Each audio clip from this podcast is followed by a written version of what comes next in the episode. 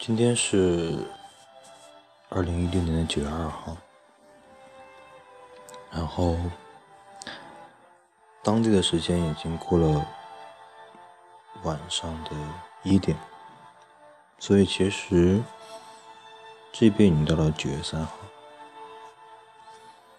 今天在朋友家里面帮忙准备食材，然后又莫名其妙的炖了一锅汤。于是就忙到很晚。今天准备继续来读《旅行的艺术》中下集的内容。《旅行的艺术》现在聊到了一个词，叫做“壮阔”。然后在上一次提到了有两种壮阔的感觉，或者说两种风景，一种是像耕牛般的，虽然有力量。但是，却是驯服着的风景。还有一种是像野牛一样，充满了野性和力量，带有着危险性。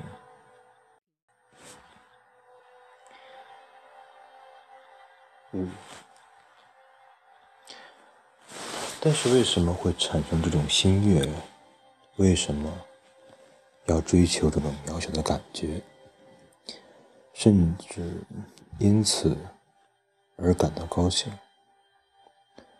为什么要离开埃拉特城的安逸，背起沉重的背包，跟随一组沙漠爱好者，沿着亚克巴湾的海滩行走数英里，来到一个只有岩石的？沉寂之所，还必须像一个逃犯那样躲在少数几颗巨大岩石的阴影之下，以躲避烈日的暴晒。为什么我们充满欢欣的期盼着花岗石床、沙砾烤盘，以及那些远处伸展山峰？镶嵌在深蓝天空一角的凝固火山熔岩，而不感到沮丧呢？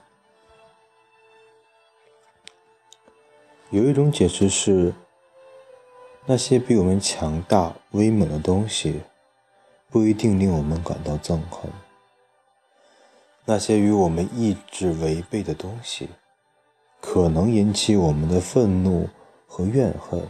然而，它也能让我们的心生敬畏，而它们是否能引发我们的敬畏，则完全取决于它们貌似挑衅、恶劣和傲慢的同时，是否也具尊贵之风度。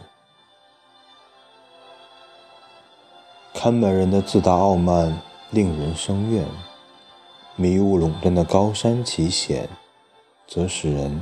心生尊崇之意，强大却卑劣之物，让人有被羞辱之感；但强大且尊贵之物，则是我们敬畏。让我们再次引申伯克关于动物的比喻：一头野牛或许能引起壮阔之感。但一条水虎鱼却不能，其关键似乎在于动机。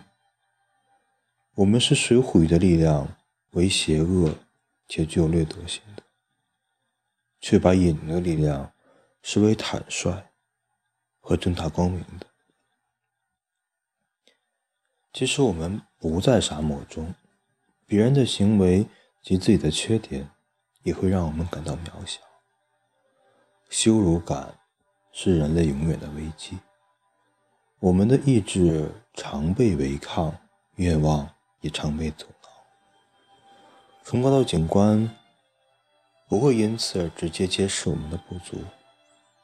他们的吸引力在于提供我们一个新颖和有效的方法，去面对我们原已熟悉的缺憾。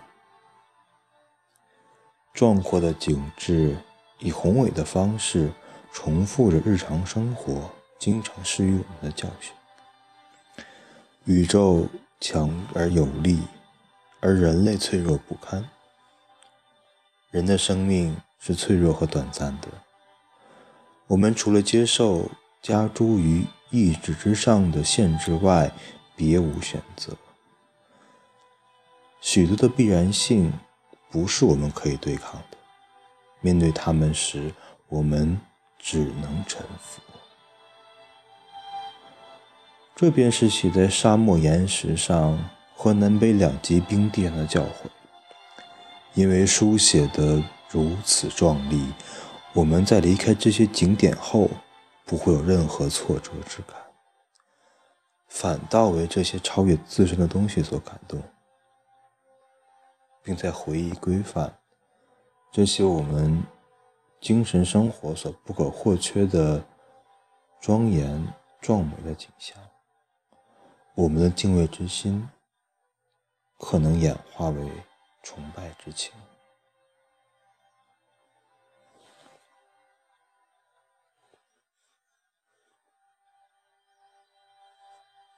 这一节在某种意义上去解释为什么我们看到那些远远超乎于我们自身的时候的东西的时候。我们会有崇敬的感觉，即便是我们知道，我们知道自身了解自己的渺小，了解自己人类的脆弱，但是会因为这种宏伟的方式而变得有一点心甘情愿的臣服的意思。他其实有一个观点特别有意思，就是说，取决于在挑衅、恶劣和傲慢的同时，是否也具有尊贵的风度。就像是很多强大的，但是却卑劣的事情，就不会让人们感觉到壮阔的感觉。就像是因为。呃，可能是作为，就像是那些澳门的看门人，他们自身只是一个看门而已。他们因为看守一个门而变得傲慢。他们不会给人，他们尽管表现出很强大的感觉，但是却并不会让人心生敬畏。嗯，他举了一个特别有趣的例子，就是。野牛和水虎鱼，因为他们的不同是在于动机。嗯，在最后提到的关于沙漠岩石和南北两极的例子，其实一旦想到这种地方的话，我觉得那种。心悦诚服的感受就会很明显，因为它会让人们去认清楚一个真理性的真理性的一个现实，就是说，在很多事情面前，在宇宙面前，人就是这么的渺小而且脆弱的。但是有的时候，生活或者旅行的意义。就是在你即便认识到了这些渺小和脆弱的话，那么依然还会坚持做自己想做的事情，或者说做自己喜欢的事情。今天就先到这里，嗯，谢谢。